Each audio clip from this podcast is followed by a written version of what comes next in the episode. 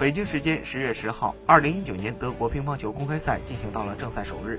在女子单打正赛首轮中，国乒选手王艺迪对阵日本队主力平野美宇。比赛开始后，双方进入状态很快，平野美宇积极突出落点变化，而王艺迪则是从进攻质量上加强压迫。